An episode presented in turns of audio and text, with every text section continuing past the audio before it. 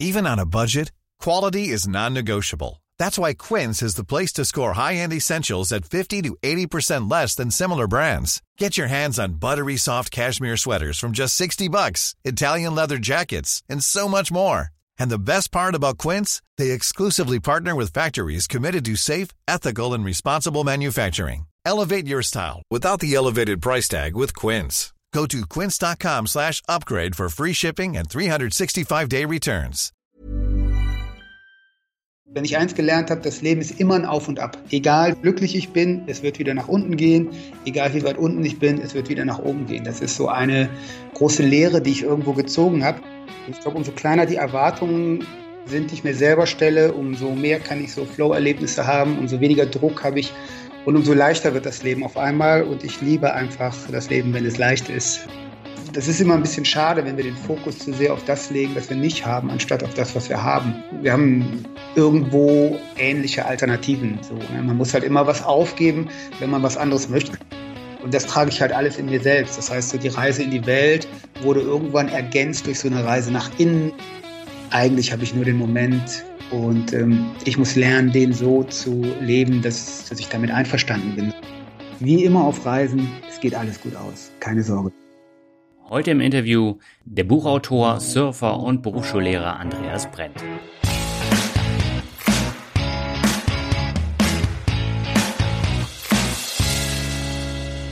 Moin Moin und herzlich willkommen zur vierten Folge von Mehr Mut zum Glück. Mein Name ist Dani Kort und ich freue mich, dass du wieder einschaltest. Denn ich habe heute wieder einen sehr spannenden Gast mit Andreas Brent.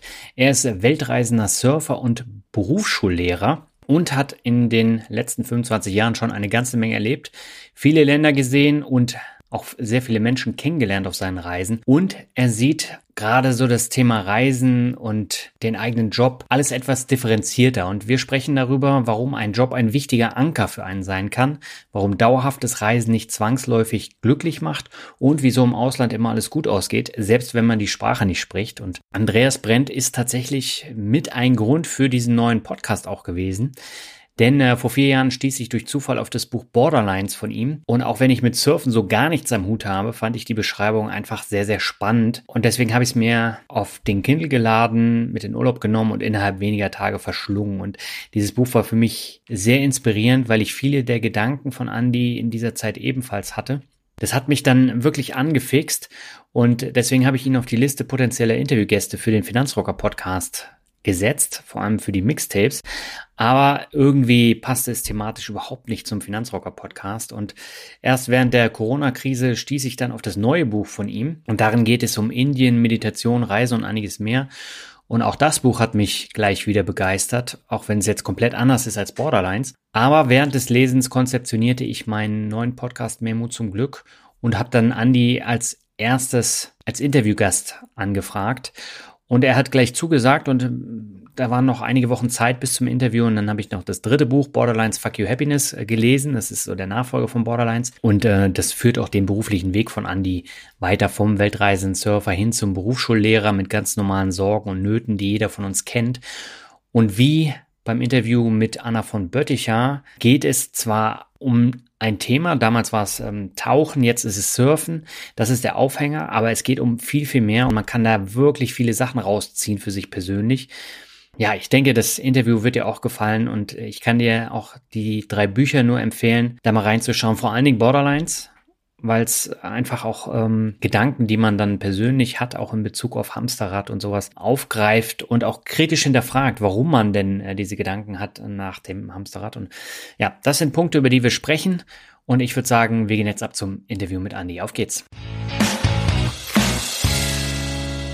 Meine Leitung geht heute nach Köln zu Andreas Brent. Er ist Berufsschullehrer, Buchautor, Surfer und Weltreisender. Ich glaube, es gibt nur wenige Gäste, auf die der Podcast-Titel Mehr Mut zum Glück besser passt als auf ihn. Und wir wollen heute über Karriere, Träume und Weiterentwicklung sprechen. Bevor wir das aber machen, herzlich willkommen im Podcast, Andi. Alles klar bei dir? Hallöchen, ja, alles super. Ich freue mich auf das Gespräch mit dir. Ja, ich freue mich auch und ich würde mal mit einer Frage anfangen, die ich in deinem Buch immer wieder ja, gelesen habe, mehr oder weniger, nämlich die Frage nach Glück. Was bedeutet dir persönlich denn Glück? Ja, du fängst mit einer ganz einfachen Frage äh, direkt an.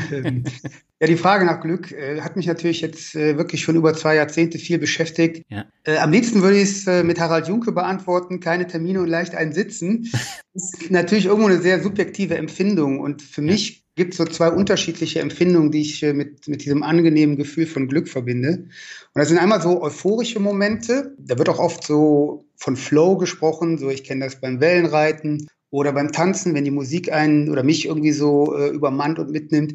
Das sind so diese euphorischen Momente, wo viel Energie da ist und alles gut so. Mhm. Und das andere sind so Momente, wo äh, ich vielleicht viel ruhiger bin, äh, aber so eine Leichtigkeit da ist und keinerlei Druck. Und das sind so diese, diese, diese Momente, die ich sehr genieße, die ich so als Glück bezeichnen würde. Denen ist eine Sache gemeinsam und das ist halt, dass die, äh, da ist relativ wenig Gedankenaktivität, die mich so äh, unter Beschuss hat. Mhm. Und ich habe irgendwo ja auch in den Büchern geschrieben, äh, Happiness is Reality minus Expectations. Genau. Und diese Erwartungen, die wir so ans Leben haben, die werden ja meistens irgendwie über Gedanken transportiert und die reißen mich dann so ein bisschen aus diesen schönen Glücksmomenten raus. Mhm. Und ich glaube, umso kleiner die Erwartungen sind, die ich mir selber stelle, umso mehr kann ich so Flow-Erlebnisse haben, umso weniger Druck habe ich und umso leichter wird das Leben auf einmal. Und ich liebe einfach das Leben, wenn es leicht ist. Wie man dann die Erwartungen los wird, ist dann die nächste Frage.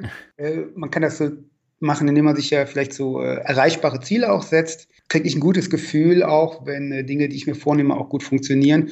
Oder was die hohe Kunst ist, natürlich irgendwie alles zu akzeptieren, was einen jetzt gerade umgibt und auch zu verstehen, dass die schwierigen Momente auch uns irgendwo hinbringen und deswegen wichtig für uns sind. Und ja, diese Akzeptanz ist was, was ich auch äh, viel üben möchte und ja, dann stellt sich Glück fast von alleine ein. Es klingt jetzt ein bisschen einfacher, als es ist. Ne? Ja so oft setze ich mich jetzt auch nicht hin und versuche ruhig zu werden und weniger zu, zu denken. Ist auch so eine Geschichte mit Übung. Aber Glück ist für mich tatsächlich entweder Euphorie und wilde Energie oder Leichtigkeit. Das ist so das, äh, was mich sehr glücklich macht. Sehr interessant. Dann lass uns das mal so ein bisschen aufdröseln, weil du hast ja eine ganze Menge zu erzählen hm, aus den vergangenen 20 Jahren, glaube ich, oder 25 Jahren, wo du jetzt um die Welt reist, surfst und auch ganz viele Menschen kennengelernt hast.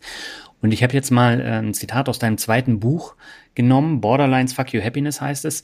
Und äh, du hast ja geschrieben, Deutschland hat einen Hang zum Negativen, der einzigartig ist und alle machen mit. Die Evolution ist schuld, denn wenn alle schon zufrieden wären, müsste keiner mehr im Laufrad laufen, Haus bauen, Karriere machen, sich selbst verwirklichen, weiterkommen. Unzufriedenheit als Antrieb, Depression als Überlebensstrategie. So, und jetzt stelle ich mir natürlich die Frage, warum passt dieses normale Leben, was jeder von uns eigentlich lebt, nicht zu Andreas Brent? Ja, ich sehe die, äh, die Leistungsgesellschaft mittlerweile sehr kritisch. Ähm, mhm. wir haben uns sehr viel materiellen Wohlstand dadurch erarbeitet.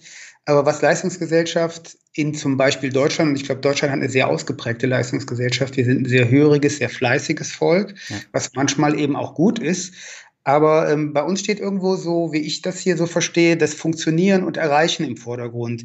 Und das nähert ich glaube, in sehr, sehr vielen Menschen, wenn nicht gar allen, auf jeden Fall in mir, so dieses Gefühl, nicht gut genug sein. Das kriegen wir so als Kinder schon sehr so in die Gene reingepresst mit dem Presslufthammer. Äh, du musst mehr machen, du musst besser in der Schule werden, du musst äh, besser im Sport werden, du musst besser, besser, besser werden. Und dieser, dieser Stress, der da in uns aufgebaut wird, der führt eben zu sehr, sehr vielen Sorgen. Und diese Sorgen kann ich eben in der Gesellschaft so gut mitbekommen. Hm. Und ich möchte eigentlich nicht ein Leben äh, leben, was so geprägt von Sorgen ist. Also ich möchte auch nicht nur funktionieren. Also für mich ist zum Beispiel das Fühlen sehr wichtig, ist auch wichtiger als das Funktionieren eigentlich. Und da muss ich mich ziemlich gegen diese Konventionen stellen, die es hier so gibt eben. Ja. Dass auch okay ist, mal richtig wütend zu sein, Wege zu finden, auch Wut rauszulassen natürlich nicht irgendwie und anderen dabei weh zu tun, sondern für mich selber. Oder auch mal so eine Traurigkeit, die natürlich für die starken Männer was ist, was eigentlich gar nicht sein soll. Und das ist so, das Fühlen ist für mich ein Stück weit das Gegenstück vom, äh, vom Funktionieren. Mhm. Und das ist eben, was ich machen möchte. Ich möchte nicht nur im Hamsterrad laufen, sondern ich möchte Menschen treffen, ich möchte fühlen, ich möchte Verletzlichkeit bei anderen und bei mir kennenlernen, weil das einfach so zusätzliche Qualitäten sind. Und ich glaube, dass die uns eigentlich auch viel Last und Sorgen der klassischen deutschen Leistungsgesellschaft nehmen können. Es ist so wie so eine, für mich ist es eine kleine Bereicherung des Lebens, wenn ich nicht den klassischen konventionellen Weg des Funktionieren müssens gehe, sondern auch so mich selbst erfahre. Und es ist spannend, es ist wie eine Weltreise, das ist alles in mir drin eigentlich schon. Hm. Und deswegen fühlen, Begegnungen sind Sachen, die, die ich einfach total spannend finde. Hm. Das merkt man auch, wenn man deine Bücher jetzt liest. Drei hast du jetzt äh, mittlerweile geschrieben und äh, gerade so die Begegnung mit anderen Menschen, auch äh, anderen Kulturen, ähm, da bist du ja auch sehr neugierig und du lebst dafür, hat man so das Gefühl. Ja, also das ist äh, ja Begegnung und Fühlen. Das sind, äh, wenn ich nicht gerade durch die Wellen irgendwie flitzen kann, das sind halt für mich die intensivsten Momente und Intensität ist eben was, was ich sehr schön finde im Leben und äh, ich brauche nicht in irgendeinen Dschungel zu reisen. Das kann ich mit jeder Person irgendwo auf dem äh, auf, auf der Couch oder im Wohn Wohnzimmer ähm, zusammen erleben. Ist auch so schön, weil wir Menschen sind irgendwie alle gleich, wir haben ähnliche Sehnsüchte und wir sind gleichzeitig aber auch so grundverschieden. Und das ist für mich ein total spannendes Erlebnis. Und wir können uns auch gegenseitig so schön äh, so öffnen, sage ich mal ein Stück weit. Ich habe das eigentlich noch nie erlebt, dass wenn ich mich irgendwie verletzlich mache und mein Inneres äh, mal zeige, dass das irgendwie ausgenutzt wird. Also viele sagen so, boah, was du in deinen Büchern schreibst, du machst dich ja total angreifbar. Hm. Wie gehst du damit um? Und ich denke dann oft so, ja klar, aber wer soll mir denn jetzt noch was tun? Steht ja schon alles da. Ne? Wer, wer kann noch irgendwas machen? Und ich glaube so, dass das das Öffnen gegenüber anderen Menschen, dass uns das auch wieder viel Druck nimmt. Und ich muss auch keine Rolle mehr spielen. Steht ja schon alles da, was ich für Stärken oder Schwächen habe. Mhm. Und ähm, das ist so in der Begegnung befeuert sich das. Das ist wie so eine Hilfe, irgendwie auch an, an andere Teile von mir ranzukommen. Und mir geht natürlich das Herz auf, wenn andere Menschen in meiner Gegenwart fühlen. Ich liebe das zu begleiten. Ich habe äh, im letzten Jahr irgendwie mal so ein Training gemacht, äh, wo es so um Traumaarbeit geht, über, über Hyperventilation und dann Gefühlsausbrüche kommen, wo man Menschen bei begleiten kann. Und das sind einfach total spannende Momente. Also das sind somit die, die tollsten Momente, die ich so kenne. Mhm. Und da spielt eben Begegnung eine zentrale Rolle. Mhm. Du bist äh, Berufsschullehrer, mittlerweile auch schon seit einigen Jahren und seit 25 Jahren so als weltreisender Surfer unterwegs. Wie passt das denn zusammen? Weil der normale Deutsche würde jetzt sagen, dass sich das überhaupt nicht miteinander vereinbaren lässt. Ja, das ist natürlich für mich auch äh, mit viel innerem Konflikt hängt das oder hing das zusammen. Mhm. Und ich habe es ja auch mal ein paar Jahre gemacht. Also ich war so nach dem Studium ungefähr vier Jahre mal äh, unterwegs. Ich habe dann aber festgestellt, dass mir nur Reisen und Surfen einfach nicht reicht. Mhm. Weil das irgendwann auch wie so eine Routine wird. Ne? Wenn man das jetzt nicht hat, dann ist das irgendwie schwer nachzuvollziehen. Aber ich habe so gemerkt, mir fehlen also auch ein paar Dinge, wenn ich immer nur unterwegs bin. Mir fehlen Freunde, mir fehlt vielleicht auch so eine Begegnung mit Freunden und einem, einem stabilen sozialen Umfeld. Und weil das Sachen sind, die ich eben auch mag, genieße ich sehr so diesen Wechsel von Reisen und dem etwas normaleren Leben. Hm. Und das ist was, was im Moment für mich eigentlich das Schöne ist. Und es ist so, wenn ich jetzt länger reise, also sagen wir mal so vielleicht so zwei Monate oder so, dann merke ich, wie ich total Lust kriege, auch wieder nach Hause zu fahren. Hm. Und wenn ich dann mal ein paar Monate zu Hause bin, merke ich, wie so diese Sehnsucht auf, äh, auf die Welt wieder in mir größer wird. Und ja, ich versuche da so eine Balance zu finden, dass ich mich sowohl freue aufs Nachhausekommen wie auch auf das ähm, Wegreisen. Da war natürlich sehr viel Reisen für notwendig, bis ich da mal ein bisschen ruhiger geworden bin. Ne? Am Anfang hast du ja gelesen, da ist wirklich jeder Tag zu Hause ist so ein verlorener Tag. Ich will nur weg, weg, weg, weg. Ähm, ja, aber wenn man dann ganz viel weg ist, dann ähm, fehlt einem natürlich wieder was anderes. Und das habe ich so durch diese, durch diesen Lebensweg, der in den Büchern so beschrieben wird, auch eben gelernt. So, es ist total in Ordnung, äh, auch wieder nach Hause fahren zu dürfen und das auch zu genießen. Mhm. Und ähm, ja, so diese Balance zu finden zwischen äh, Wegreisen und zu Hause normales Leben zu führen. Mhm. Wie reagieren denn deine Lehrerkollegen und Kolleginnen äh, auf, auf deine Trips? Ja, das ist so ein bisschen unterschiedlich. Äh, also so, manche sind einfach nur, die finden das total toll, mhm. andere beäugen das auch ein Stück weit kritisch, aber ich sehe schon, also wenn, wenn das so kritisch beäugt wird, kann ich irgendwie sehr klar sehen, dass da auch äh, ein bisschen Frust ist, dass sie so denken, sie könnten das selber nicht machen. Und wenn ich mit den Leuten dann rede, kommen auch immer sehr, sehr viele Argumente, warum das nicht geht. Das sind aber nur Scheinargumente. Wer jetzt eben sagt, er möchte kein Sabbatjahr machen, weil er sich dann finanziell zu sehr einschränken muss, dem würde ich halt sagen, ja, aber dann sei nicht traurig, dass du nicht reisen kannst, dann sei froh, dass du so viel Geld hast und eine warme Dusche und eine schöne Wohnung. Mhm. Das, das ist immer ein bisschen schade, wenn wir den Fokus zu sehr auf das legen, was wir nicht haben, anstatt auf das, was wir haben.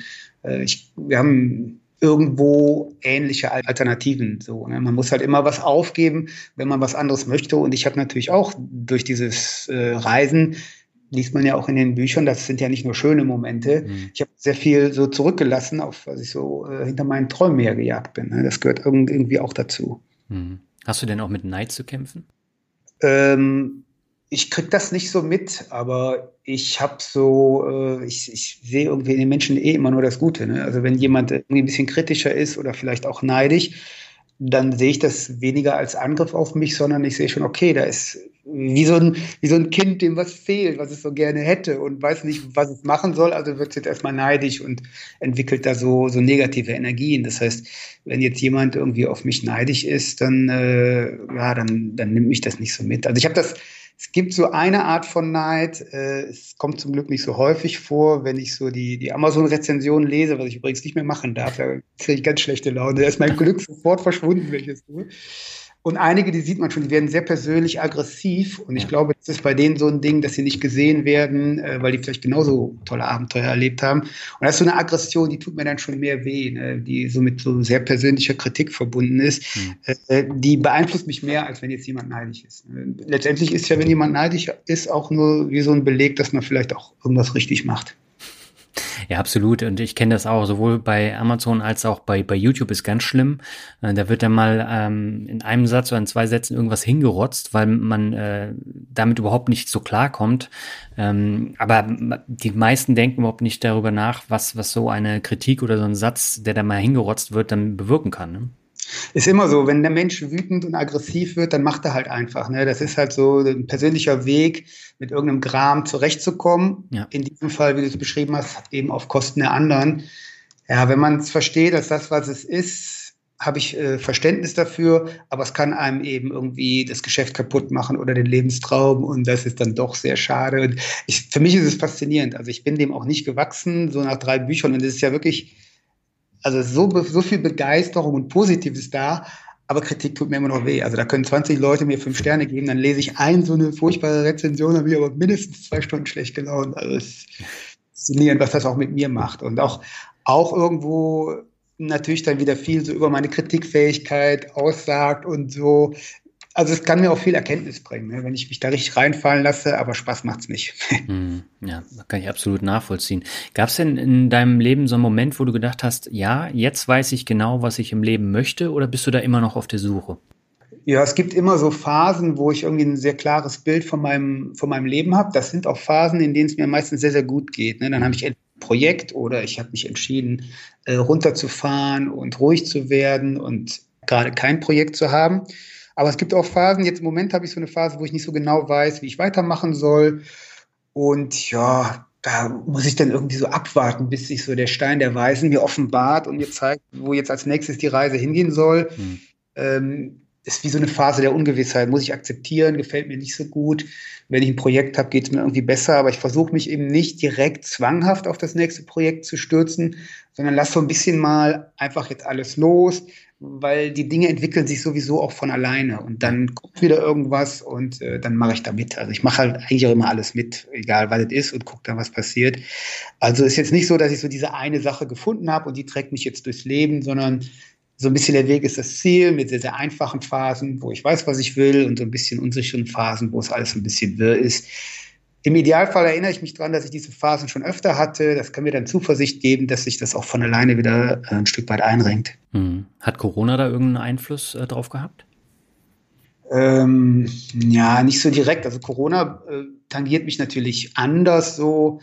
Ich war phasenweise wie so ein kleines Kind, dem sie jetzt irgendwie die Schokolade weggenommen haben. Ich darf nicht mehr reisen. Das war jetzt auch wieder so, hatte ich sehr große Lust zu reisen. Hm. Plötzlich kriege ich das verboten. Da war ich auch echt trotzig und schlecht gelaunt und das ist dann wieder so, ich muss, ich muss mir bewusst werden, ich kann voll im Trotz gefangen sein, dann geht es mir einfach nicht so gut. Ja. Oder ich merke, alles klar, du bist gerade trotzig, woher kennst du das? Und dann ist das auf einmal so ein spannender Erkenntnisprozess und das ist äh, auf jeden Fall besser.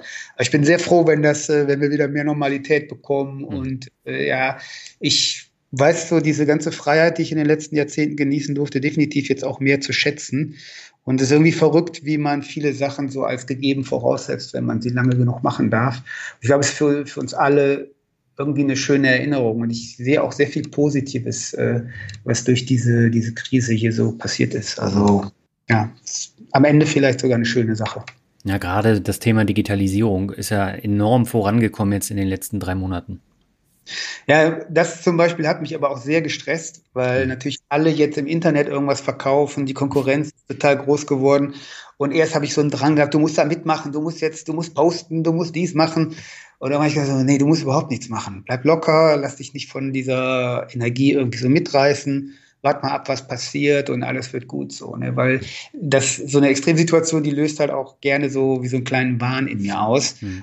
Es war, war dann ein besseres Gefühl, als ich so den Trotz und den Wahn ein Stück weit überwunden habe und dann wieder ja, geguckt habe. Wie geht's denn jetzt einfach weiter? Wie geht's eigentlich weiter? Also so zurück zu so einer Neugierde bin ich dann gekommen. So spannende Zeit. Ich meine, ähm, diejenigen von uns oder wenn wir Glück haben, uns alle relativ gesund überstehen, dann haben wir einfach eine spannende Zeit miterlebt. Und dafür bin ich eigentlich im, im Nachhinein immer sehr, sehr dankbar, wenn auch was passiert. Ne? Hm. Jetzt hast du eben schon äh, Sabbatical erwähnt. Du machst dir natürlich äh, dann auch die Strukturen als Lehrer, die du da hast, zunutze. Das heißt, du kannst Sabbaticals nehmen und äh, hast dann auch wieder bis zu zwölf Monate Zeit, dann auch zu reisen. Ne? Ähm, wie, wie, gehst du damit um, mit äh, dieser Freiheit, die du da in dem Job hast? Ja, ich bin sehr dankbar. Ne? Und das, äh, das kommuniziere ich auch der Schule und versuche so viel es geht zurückzugeben. Hm weil das natürlich ein schon sehr, sehr schöner und einfacher Lebensentwurf ist. Einerseits so die Schulferien und dann diese Sabbatjahre, in denen ich dann so dem, der Leidenschaft des Schreibens irgendwie ähm, frönen kann. Und ja, bin ich total dankbar, dass das geht. Ich kann halt so gucken, ob ich jetzt ein äh, sehr erfolgreicher Autor werde. Und wenn das jetzt nicht klappt und nur so ein bisschen erfolgreich ist, dann habe ich da irgendwie so mein zweites Standbein. Hm. Und ich bin auch schon jemand, der so eine so eine finanzielle Sicherheit, äh, die schenkt mir auch viel Ruhe. So, also wenn ich so existenzielle Probleme habe, da wäre ich auch sehr unruhig. Mhm. Und äh, so mit dieser Sicherheit im Rücken äh, geht es mir gut und kann ich mich sehr gut entfalten auch für die Dinge, die ich dann spannend finde in der Zeit. Mhm. Wie erfolgreich sind denn deine Bücher? Natürlich nie erfolgreich genug. Ja, ich weiß nicht, also sie, wie, wie messe ich den Erfolg? Also äh, klar, ich würde ganz gerne sehr viel Geld damit verdienen. Äh, es würde vielleicht so gerade zum Leben reichen, wäre aber knapp, aber würde vielleicht so irgendwie funktionieren. Mhm. Eigentlich ist ja das Wichtigste, dass die Bücher die Leute berühren und dass die Leute Spaß haben und so.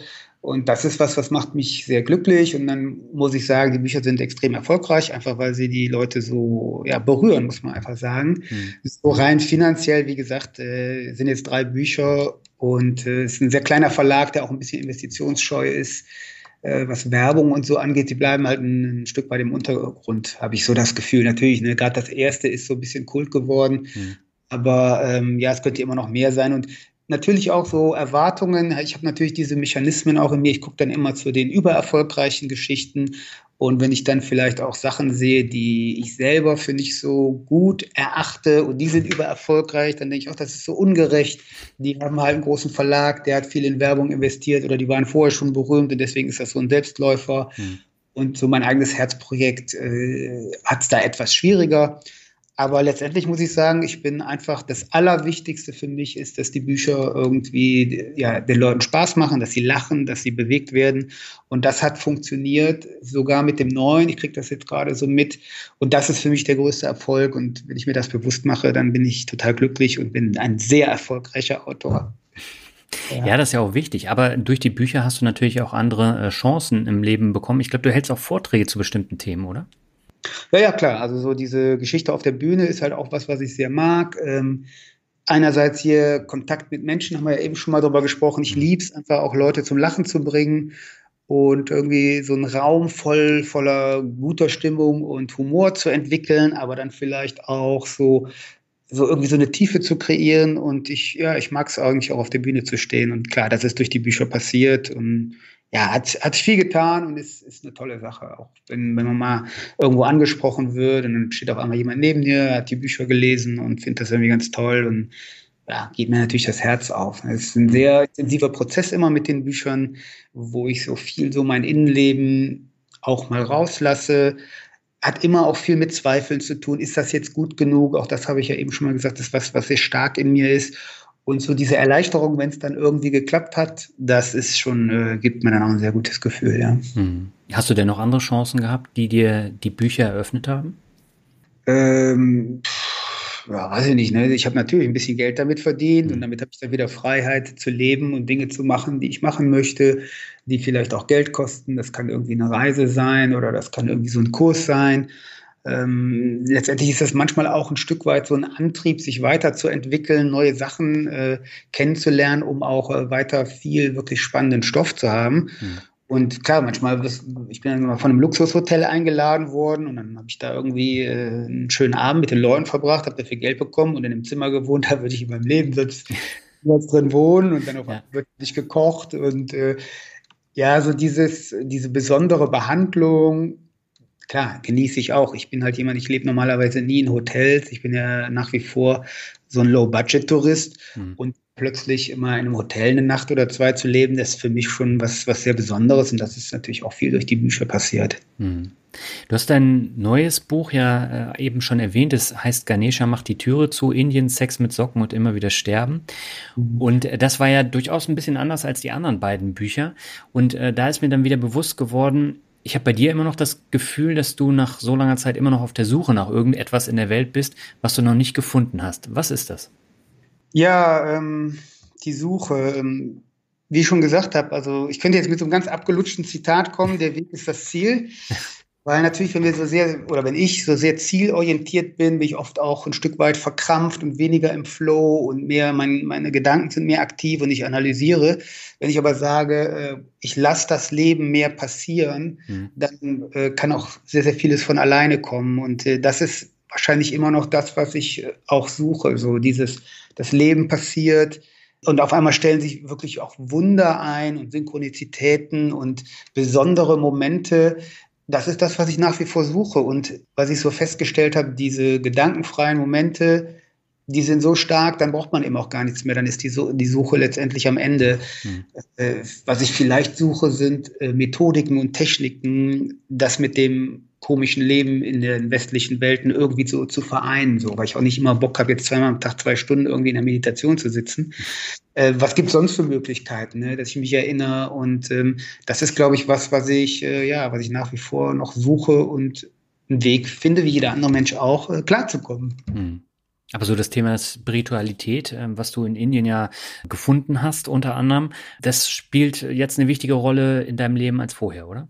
Ja, das ist halt immer mehr geworden. Mhm. Ähm, ich glaube, wenn man so die drei Bücher sich anschaut, erst ist es der, der Jugendliche, der halt einfach nur weg will, der erleben will, der diese Euphorie sucht und ähm, die auch in Verbindung mit, mit dem Außen fiel, ne? mit mhm. Natur, mit Wellen, mit äh, fast Ertrinken, mit einer Hai-Begegnung, mit einer Gangsterbegegnung. Das ist natürlich viel, was was mich hochkocht. So, das ist sowas Typisches, was man, glaube ich, so in der Jugend hat, ja. was ich immer noch habe, aber da ausschließlich.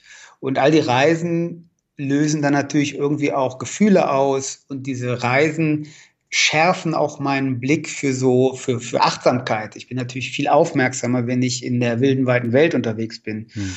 Das schult irgendwie so mein Wesen ein bisschen und führt zwangsläufig irgendwann dazu, auch nach innen zu schauen.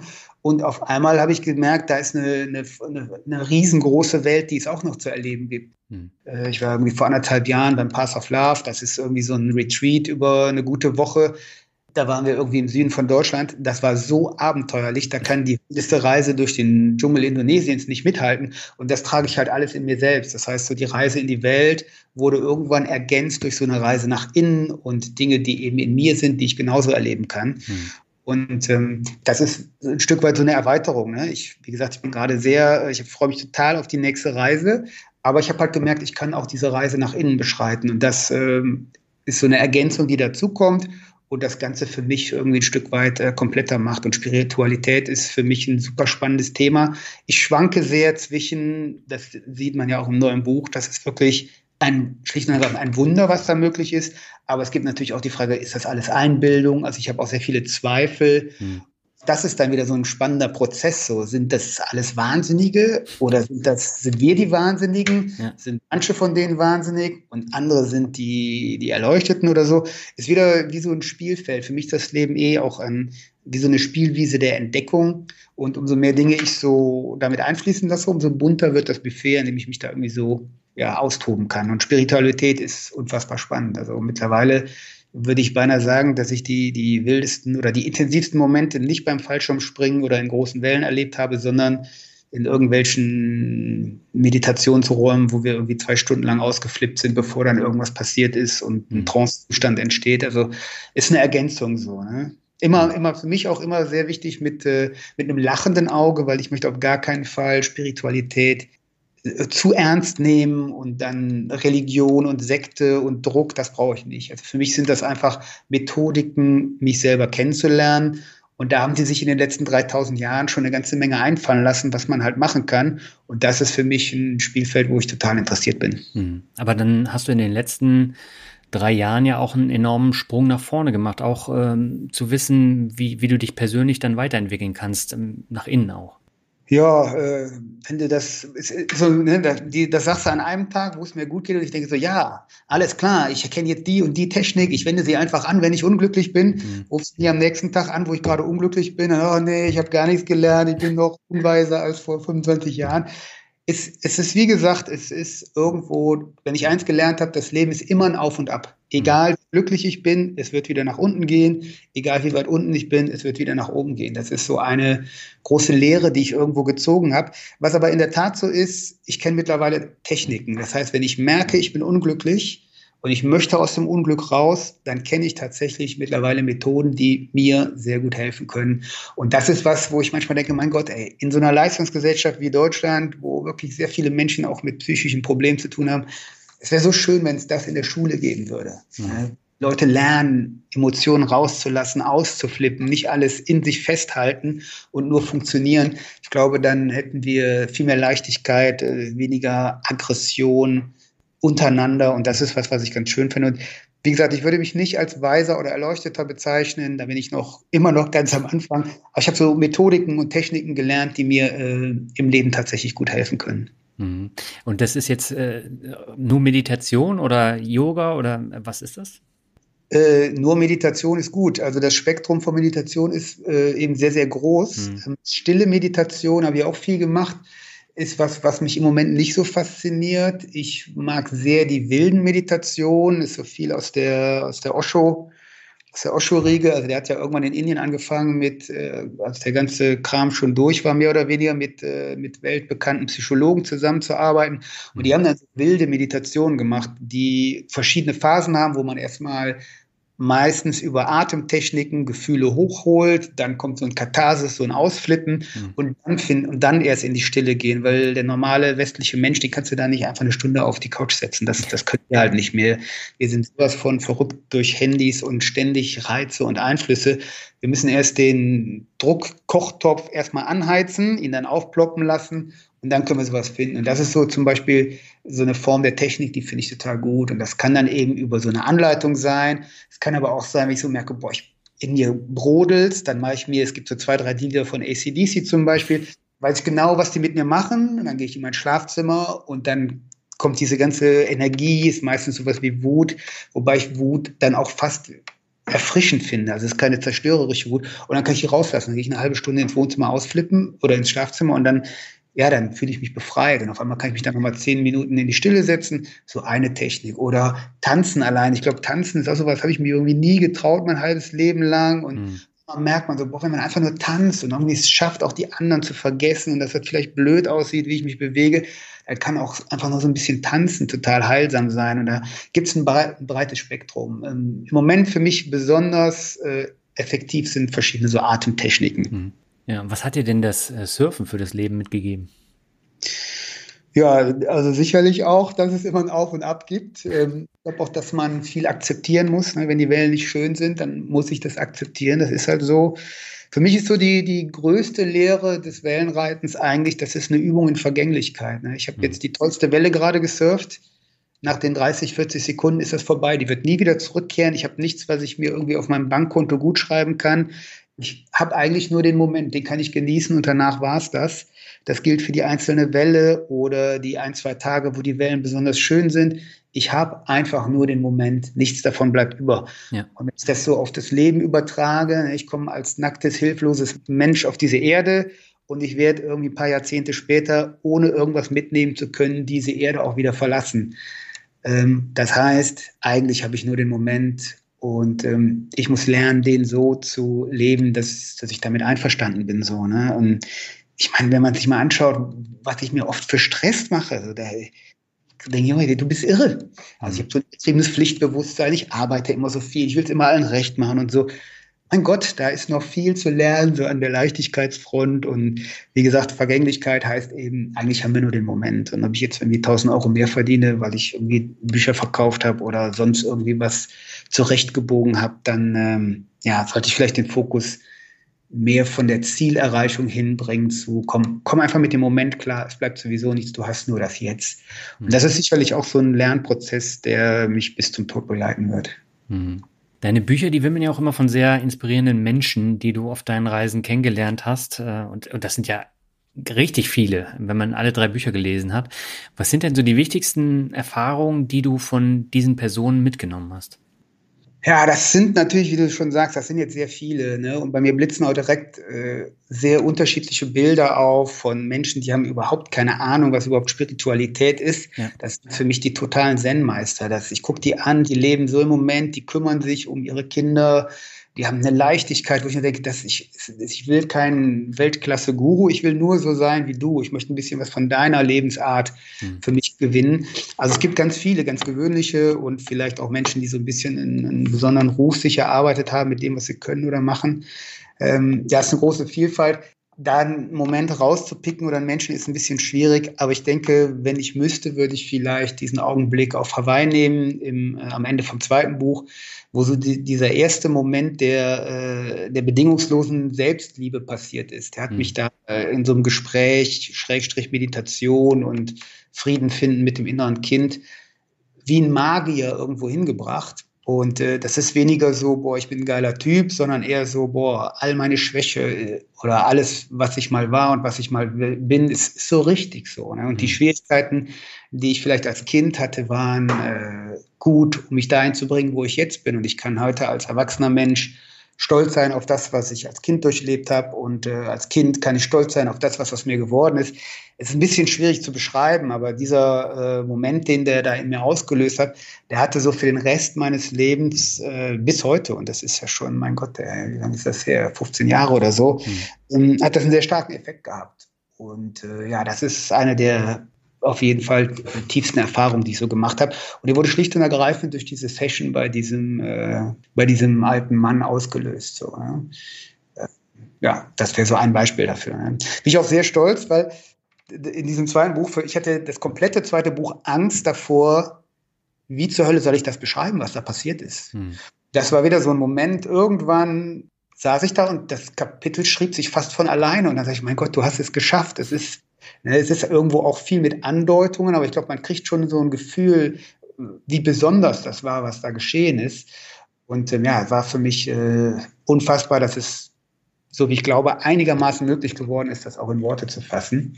Ja. Und das ist ein ganz großer Moment für mich gewesen. Und äh, ja, den würde ich jetzt rauspicken von den vielen, die es da so gab. Wie hast du das eigentlich äh, gemacht? Ich glaube, äh, das erste Buch kam 2015 raus äh, oder früher? Ja, das erste, ähm, ich habe es ja zuerst im, äh, im Eigenverlag gemacht. Ah, okay. Also das war schon, äh, ich glaube, Ende 2011, Anfang 2012 mhm. gab es das dann. Also ich habe Verlagssuche gemacht. Ich hatte dann auch einen, äh, sogar einen relativ großen Verlag. Aber ich hatte dann das Gefühl, die wollen einfach nur ein Surfbuch daraus machen. Und für mich ist es überhaupt kein Surfbuch. Also für mich ist es ein Buch über das Leben. Ja. Leidenschaft surfen kannst du ersetzen mit Tauchen, Segeln, Wandern, was auch immer. Und es ist ein Buch über ne, diesen jugendlichen Aufbruch und diese Fragen über diese, ja, wie ich mit dem Leben so umgehe. Mhm. Und ja, dann habe ich das eben nicht mit denen gemacht, habe mich entschieden, es im, im Eigenverlag rauszubringen und dann lief das eben ganz gut und war sehr erfolgreich für Eigenverlag. Und ein paar Jahre später hat mich dann der Konburg Verlag eben angesprochen und die wollen das dann nochmal neu rausbringen. Das war auch gerade in so einer Phase, wo ich das zweite Buch geschrieben habe, wo ich einfach zeitliche Ressourcen brauchte und mich um nichts kümmern wollte. Hm. Und deswegen kam das dann ein paar Jahre später nochmal neu raus im Konburg Verlag. Das ah. könnte 14, 15 gewesen sein. Okay. Nee, ich habe mir nämlich die Frage gestellt, ähm, teilweise sind die Ereignisse ja von 95, gerade aus dem ersten Buch und das zweite, äh, das fängt, glaube ich, im Jahr 2005 an. Wie ja. kannst du dich denn an all die Sachen da noch erinnern? Ja, ist ganz interessant. Ne? Ich habe auf der einen Seite habe ich einen riesigen Koffer voller Tagebücher, also ich habe immer Tagebuch geschrieben. Mhm. Ähm, Besonders interessant ist es, weil, weil ich mich eigentlich als eher vergesslichen Menschen bezeichnen würde. Ne? Ich habe ja auch den ersten Interviewtermin verpennt.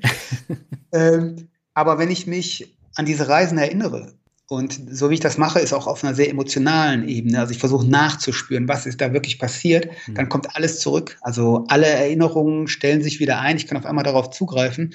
Und meistens war es tatsächlich so, dass ich die Kapitel geschrieben habe, einfach nur aus der Erinnerung. Und danach bin ich in den Keller gegangen, habe das Tagebuch rausgezückt und habe nachgelesen, habe ich irgendwas Cooles vergessen, was vielleicht noch ganz schön wäre. Mhm. Und das war ganz selten der Fall. Also es ist sehr faszinierend, dass diese ganzen Erinnerungen auf eine Art und Weise noch abrufbar sind. Ja. Ähm, ja, hat mich sehr, sehr überrascht, ein Stück weit. Und äh, wann war die Indienreise, die du ja dann in dem Buch, äh, was, was letztes Jahr rauskam, beschrieben hast?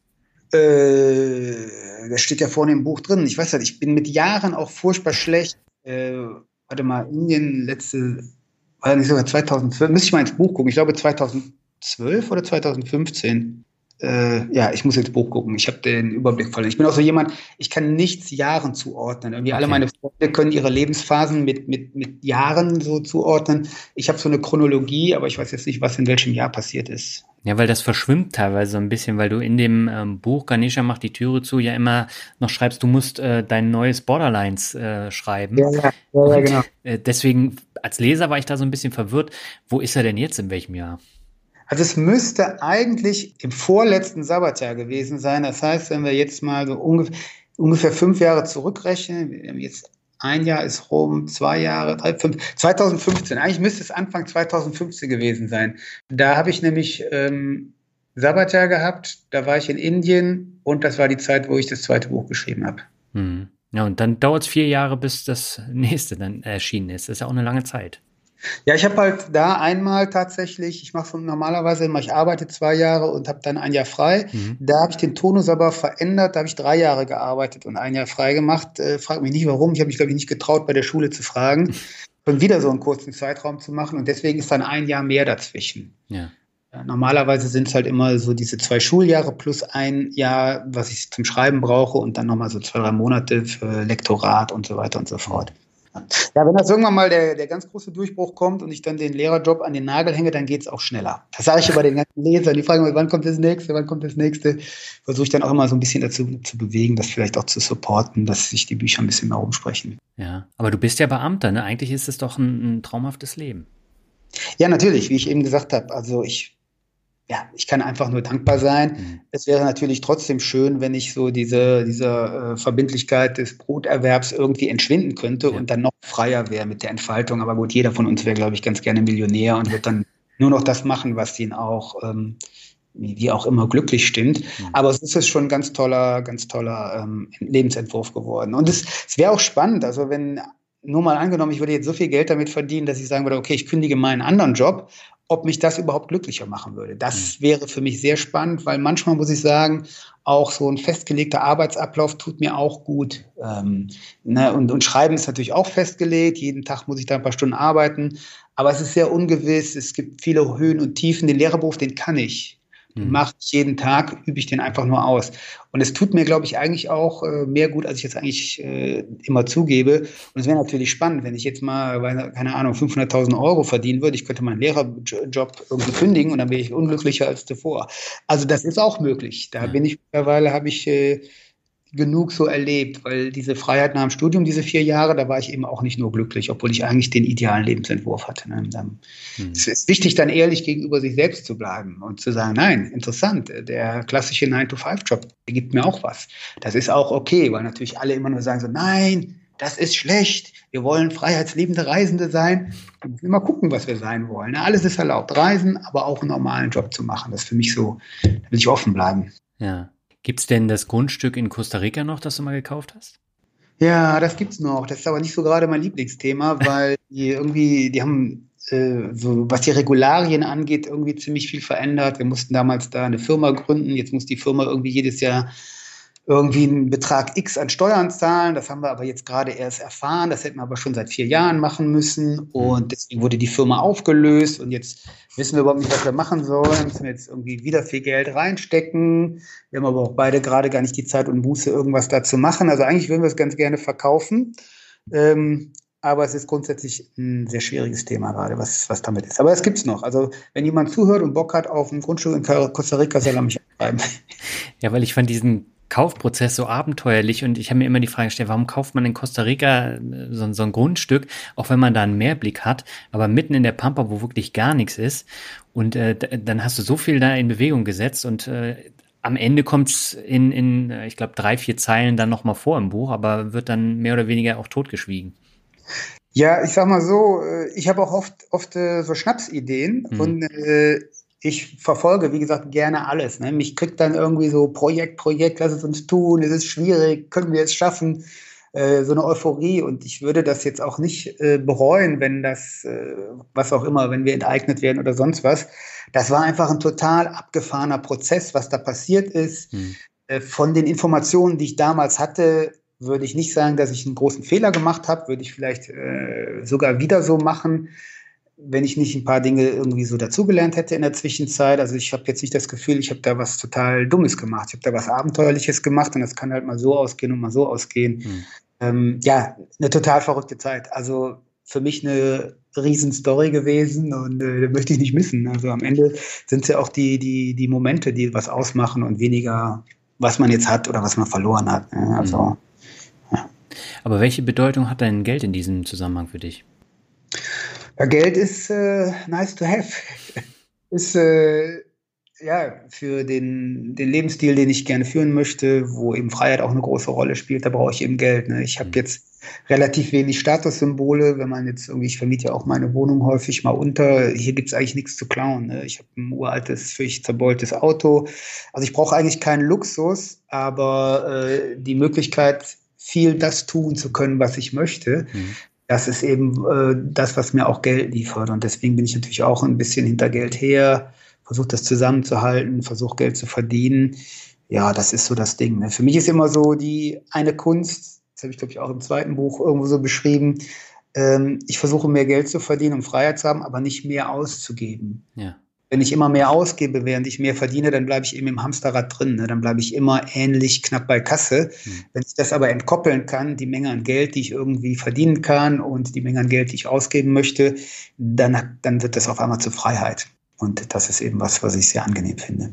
Aber du gehst nach wie vor noch in diese 5 Euro Kakerlaken-Spelunken, wenn du jetzt irgendwo im, im Dschungel bist.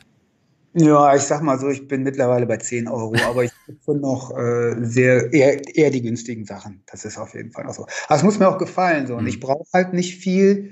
Ich sag mal so, wenn es mir jetzt zu eklig ist, dann mache ich es nicht. Also meistens haben diese Hütten ein eigenes Bad, da habe ich mittlerweile einfach Bock drauf. Mhm. Äh, ansonsten brauche ich jetzt nicht viel mehr. So, ne? Aber das heißt, da hast du dich dann doch schon ein bisschen entwickelt und äh, gibst dann durchaus das Doppelte dann aus. Ja, das stimmt. Also ich gebe jetzt für so eine Unterkunft auf jeden Fall ein bisschen mehr aus. Für Flüge gebe ich fast so viel, ist mir völlig egal, wenn ich irgendwo hin möchte. Also jetzt nicht völlig egal, aber dann ist der Flug eben irgendwie mal 200 Euro teurer, als ich das eigentlich äh, bezahlen möchte, dann ist mir das egal. Also dafür gebe ich dann auch gerne Geld aus, weil dafür arbeite ich ja auch. Mhm. Jetzt hast du in deinem Leben schon oft äh, Mut zum Glück bewiesen. Das hast du jetzt ja auch ähm, diverse Male erzählt. Welche drei Dinge würdest du sagen, sind so die wichtigsten, die du gelernt hast aus, aus deinem Mut zum Glück? Ähm, ja, auf der einen Seite habe ich, glaube ich, eben auch schon mal gesagt, also es ist, es ist immer ein Auf und Ab. Hm. Also das Leben wird immer auf und ab gehen. Das heißt, wenn man gerade es einem sehr, sehr gut geht, dann auf jeden Fall genießen, weil das wird nicht so bleiben. Hm.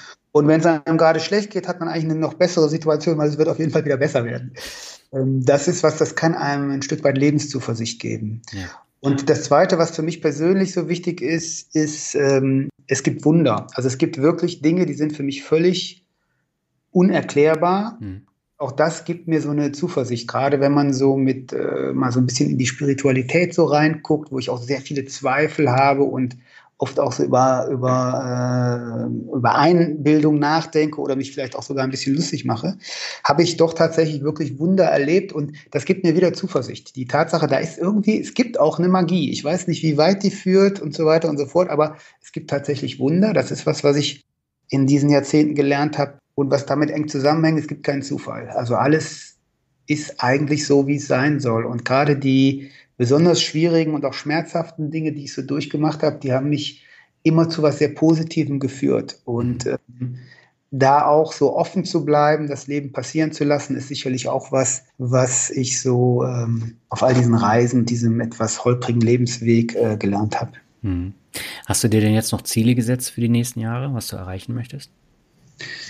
Ähm, ja, ich hatte ja schon mal gesagt, ich bin gerade in so einer Phase, ich bin so ein bisschen unsicher, wie ich jetzt genau weitermache, ob ich ganz viel Energie nochmal in Werbung und Promotion stecke, um dann doch auf die Spiegel-Bestsellerliste zu kommen oder ob ich sage, komm, nimm dich zurück, das ist nicht meine Aufgabe. Meine Aufgabe ist es, schöne Bücher zu schreiben. Der Rest passiert eben von alleine mhm. oder soll sich der Verlag drum kümmern.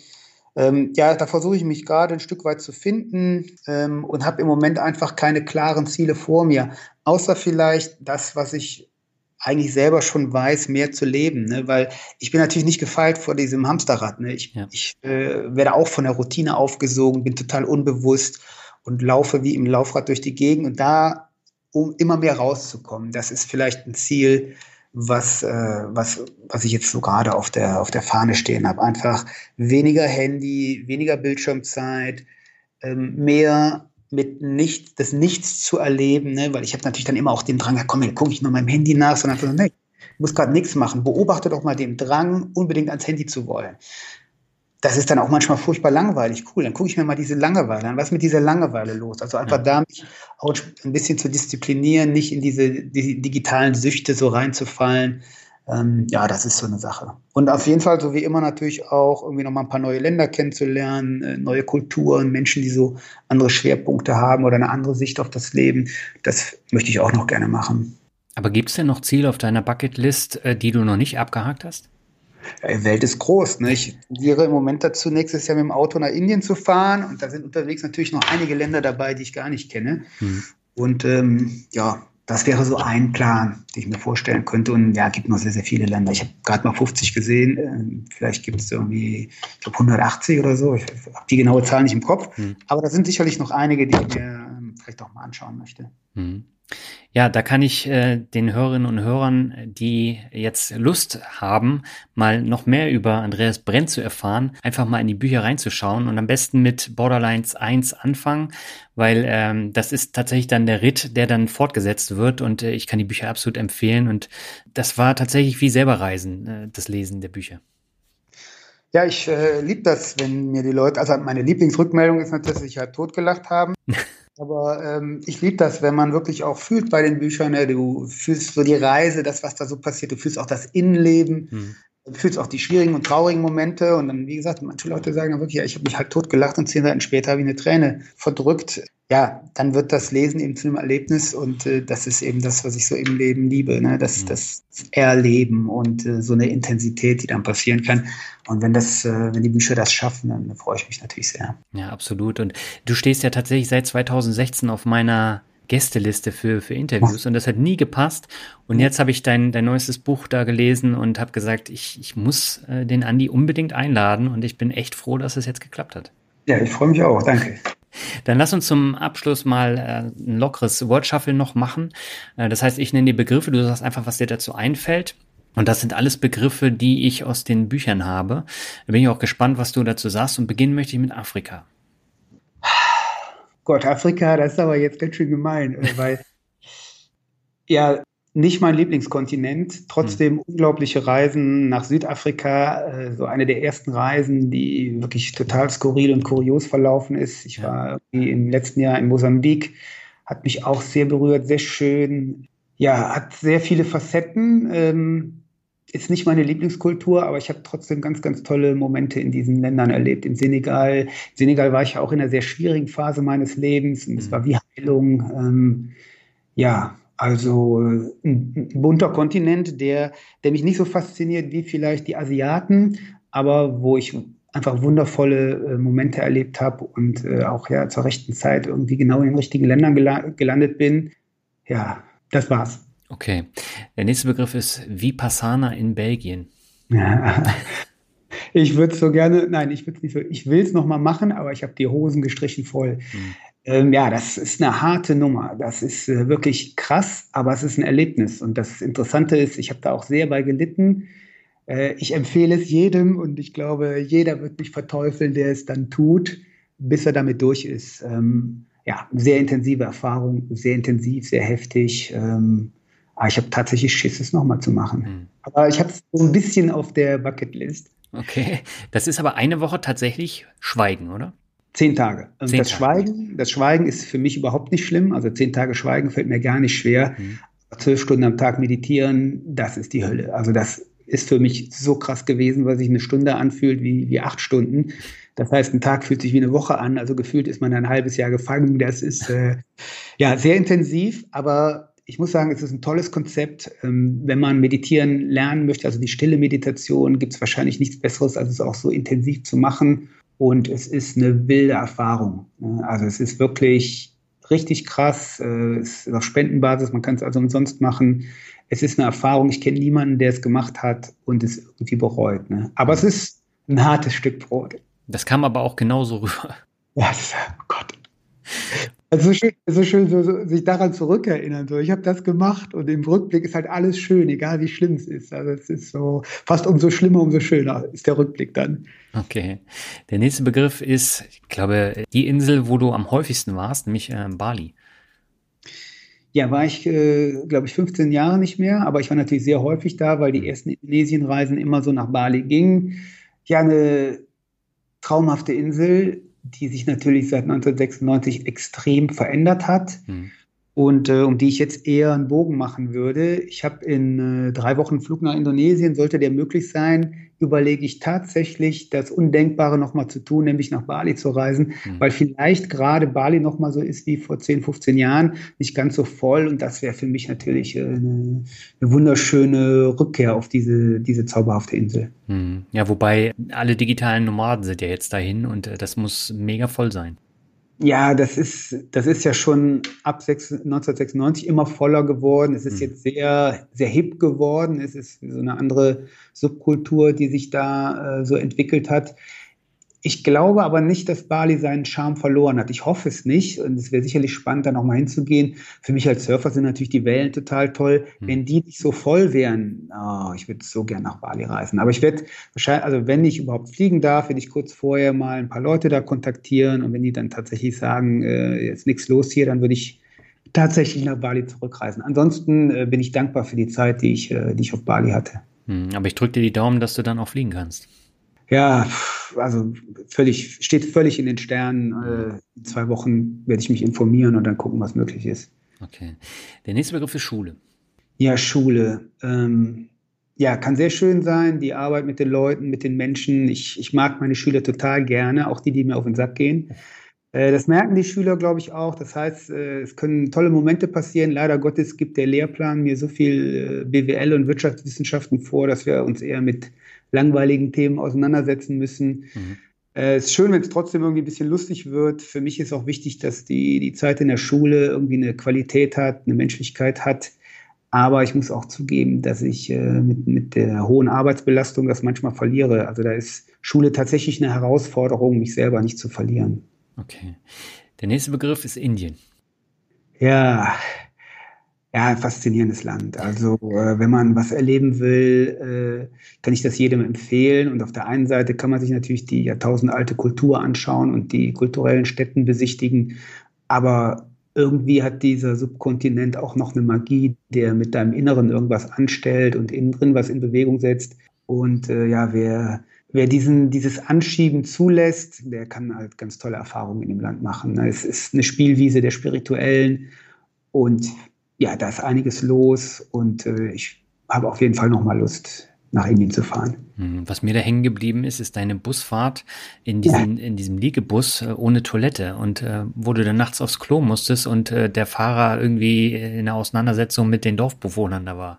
Ja, also das war total skurril. Ich bin da halb schlafend äh, ausgestanden, dann war da so ein Tumult und dann musste ich pinkeln gehen. Erstmal hatte ich eine Höllenangst, dass der Bus wegfährt. Ich stand da in Unterhose auf der Straße, musste einen Bus suchen. Wenn der Bus weggefahren wäre, ich hätte einfach nur nichts gehabt. Also das wäre. Und als ich dann zurückkam und gesehen habe, dass, dass da so ein Lynchmob auf einmal unterwegs war und die sich so halb am Prügeln waren, da wusste ich halt gar nicht mehr, was los ist. Wie immer auf Reisen, es geht alles gut aus. Keine Sorge, bitte. Okay, der nächste Begriff ist Rockmusik. Ja, äh, ich bin mittlerweile voll auf dem, äh, auf der Elektromusik. Ich höre fast nur noch elektronische Musik. Mhm. Umso spannender ist es dann ähm, zu erleben, was passiert, wenn ich die, die richtigen äh, äh Rockmusiklieder äh, anschmeiße. Ja, super. Also kann mich auch voll anfeuern. Ich hatte eben schon mal von ACDC, da gibt es ein paar Lieder, die liebe ich so sehr. Mhm. Also ja, höre ich immer noch auch super gerne. Oder Millen Collins, so dieser Fun-Punk von früher, höre ich sehr wenig, aber ähm, ja, elektrisiert mich auch ein Stück weit. Okay. Der nächste Begriff ist Sprachen. Ja, ich bin fauler Hund. Ja, das ist natürlich, äh, also Englisch kann ich einigermaßen. Fürs Verständigen ist das recht problemlos. Mein Schriftenglisch ist immer noch ziemlich mies, aber geht gut. Hm. Spanisch will ich immer weiter lernen, aber wenn ich an dem Urlaub bin, dann werde ich auch sehr schnell sehr faul und lerne dann doch keine Vokabeln. Ne? Im Smalltalk bin ich ziemlich gut. Ja, auf der nächsten Reise wird alles anders und dann wird das wieder angegangen macht, uns macht halt Spaß. Also Sprachen zu sprechen macht halt einfach super Spaß. Auch Indonesisch, so eine super einfache Sprache. Es ist für die Begegnung mit Menschen einfach eine große Freude, egal wie wenig Brocken es sind, mit denen in der Landessprache zu sprechen. Super. Ja, aber ich finde das immer so krass. Du reist da um die Welt, vor allen Dingen durch ähm, Südamerika oder Mittelamerika. Und gerade am Anfang hast du ja überhaupt kein Spanisch gesprochen. Die sprechen alle kein Englisch. Wie, wie hast du denn da überlebt? Selbe Geschichte wie vor einer Minute. Es geht immer alles gut. Okay. Manchmal ist es ein bisschen komplexer, schwieriger oder auch lustiger, mhm. aber es funktioniert immer alles. Und umso schwieriger Dinge sind, umso lustiger werden die auch. Das ist, wie gesagt, in dieser ersten Peru-Reise völlig abgefahren so im Nachhinein. Aber es ist halt schön, wenn man es ohne Netz und doppelten Boden probiert. Einfach machen. Äh, wenn es schwierig ist, wird es lustig. Und irgendwie habe ich natürlich auch die Notwendigkeit äh, erkannt, die Sprache zu lernen. Ähm, und äh, deswegen, ja, also sollte für niemanden ein Grund sein, irgendwo nicht hinzufahren, weil er die Sprache nicht spricht. Äh, funktioniert, ist witzig, ist ein Erlebnis und viel Freude. Erzähl mir, wie es war. Ja, da muss ich immer an deine Busfahrten in Costa Rica, glaube ich, äh, denken. Irgendwo in eine Pampa, wo schöne Wellen sind und äh, du wusstest überhaupt nicht, wo du hin musst, aber es hat trotzdem funktioniert. Ist wie ein Wunder. Also das äh, ist eine andere Art von Wunder als die Wunder, von, von denen ich eben gesprochen habe. Ja. Man muss gut aufpassen, man muss 110 Millionen Mal nachfragen, die ganze Zeit die Augen aufhalten und nochmal nerven aber dann kommt man auch da an, äh, wo man hin will. Oder man kommt woanders an und das ist dann wie durch ein Wunder auch richtig. Also man kann sich eigentlich nicht verfahren. Hm. Klopf mal auf Holz. Wer weiß, äh, äh, nächste Trip läuft alles anders. Okay, der vorletzte Begriff ist Mexiko. Ja, ist äh, ein Stück weit wie eine zweite Heimat geworden. Also dieser eine Ort, in den ich äh, fast jedes Jahr einmal fahre, äh, wo ich super entspannen kann, wo die Welt, lustigerweise, da ist die Welt noch in Ordnung, obwohl die Welt natürlich alles andere als in Ordnung ist in Mexiko. Äh, auch sehr viel Gewalt da an der Tagesordnung ist, aber dieses kleine Dorf ist einfach wunderschön, die Wellen sind da, die Hütte steht irgendwie 30 Meter vom Wasser entfernt, es ist sehr günstig da zu leben, es ist so schön, wieder dahin zurückzukommen. Und ich hoffe, dass ich im äh, Herbst nach Mexiko fliegen kann. Ich bin, also für mich ist es für wirklich Urlaub und Entspannung äh, gibt es für mich im Moment nichts Besseres als Mexiko. Okay. Und schließen möchte ich das Word Shuffle mit dem Begriff Freundschaft. Ja, äh, steht ja auch im dritten Buch, was zu ist auch ein schöner Moment. Äh, er ist sehr schön gewesen. Freundschaft ist heilig. Ne? Also Freundschaft ich habe gerade äh, heute Morgen äh, auch einen Brief an meinen besten Kumpel geschrieben. Der hat nächste Woche Geburtstag. Da geht es auch um das Thema Freundschaft und um äh, über drei Jahrzehnte, die wir uns jetzt kennen, mhm. wo wir wirklich äh, kuriose Momente zusammen erlebt haben, äh, viel gelacht haben, uns aber auch viel zugehört haben. Es gab Missverständnisse und auch mal Schwierigkeiten. Und all das hat die Freundschaft eigentlich super weggesteckt. Und Freundschaft ist für mich heilig, ist für mich wertvoll und äh, ist auch was, äh, du sprachst eben von Zielen im Leben, was ich mhm. pflegen möchte, was ich nicht vergessen möchte. Ähm, ja, die Freundschaft anzugucken, ähm, ehrlich zu bleiben, auch wenn es mal hakt oder so, sich zu öffnen, zu erzählen, was einem vielleicht an dem anderen auch stört oder was nicht so gut war. Ähm, eine richtige Freundschaft wächst an allem. Also äh, das können die schönen Dinge sein oder die nicht so schönen Dinge. Mhm. Sehr schönes Schlusswort. Und ich glaube, auch das kommt in den Büchern immer sehr, sehr häufig dann auch vor, dass du zum Beispiel deine Freundin in Köln dann auch äh, vermisst und dass du gerne dann wieder zurück willst. Und da hat sich ja auch nichts dran geändert. Nee, das ist auf jeden Fall so. Ich bin auch ein Mensch, der äh, ja, ich, ich, ich brauche so dieses Gefühl von nach Hause kommen. Mhm. Und das gibt es natürlich nur, wenn es Freunde gibt. Ne? Also so ein bisschen ist ja zu Hause für mich auch, wo die Freunde sind. Und das ist dann natürlich eben Köln. Und ich werde immer mit offenen Armen empfangen. Die haben sich daran gewöhnt, dass ich äh, immer mal recht lange weg bin. Mhm. Und es ist dann wie, als wäre ich nicht weg gewesen, wenn ich wieder da bin. Und das ist mittlerweile eine ganz tolle Sache, für die ich sehr dankbar bin. Mhm. Aber Köln würdest du nicht verlassen? Nö, kann ich mir jetzt im Moment eigentlich nicht vorstellen. Das ist meine Homebase. Mhm. Ja. Super. Andi, hab vielen Dank für das tolle Interview. Ich glaube, da kann jeder was mitnehmen und äh, auch deine Bücher, da kann man eine ganze Menge mitnehmen. Ich kann sie nur empfehlen und ich wünsche dir alles Gute für die kommende Zeit und die kommenden Reisen. Ich danke dir und alles Liebe und alles Gute. Fühl dich gedrückt. Alle, die es gehört haben, fühlt euch gedrückt. Und ähm, schauen wir mal, was wird. Ja, soweit das Interview mit Andreas Brent. Ich fand das Interview wirklich sehr gut und ich habe selber noch äh, viel mitgenommen und äh, das Gespräch hat mir auch viel Spaß gemacht. Ich bin äh, sehr begeistert über die ersten drei Folgen von Mehr Mut zum Glück. Das sind bisher wirklich tolle Interviews geworden und das ist auch nochmal eine ganz andere Herausforderung als jetzt für den Finanzrocker da Podcast-Interviews zu machen. Wenn dir Mehr Mut zum Glück gefällt, würde ich mich außerordentlich freuen, wenn du eine Bewertung bei iTunes hinterlässt, einfach damit der Podcast noch sichtbarer wird und noch einige andere Menschen auf den Podcast stoßen und sich die Interviewfolgen dann anhören. Die nächste Folge gibt's jetzt erst in vier Wochen. Dann habe ich eine Frau zu Gast, die der eine oder die andere aus dem Fernsehen kennen wird. Und das ist mal ein komplett anderes Interview geworden, aber hat natürlich auch viel mit dem Titel dieses Podcasts zu tun, nämlich Memo zum Glück, aber auf eine andere Art und Weise wie bisher. Und ja, ich bin gespannt, wie das dann ankommt. Bis dahin gibt es aber noch eine weitere Finanzrocker Podcast Folge und auch noch neue Folgen von äh, der Finanzvisier rockt. Und mit dem Finanzrocker gehe ich dann in die Sommerpause und direkt in der Sommerpause gibt's dann die Folge 5. Bis dahin wünsche ich dir alles Gute, mach es gut, bis dahin, ciao.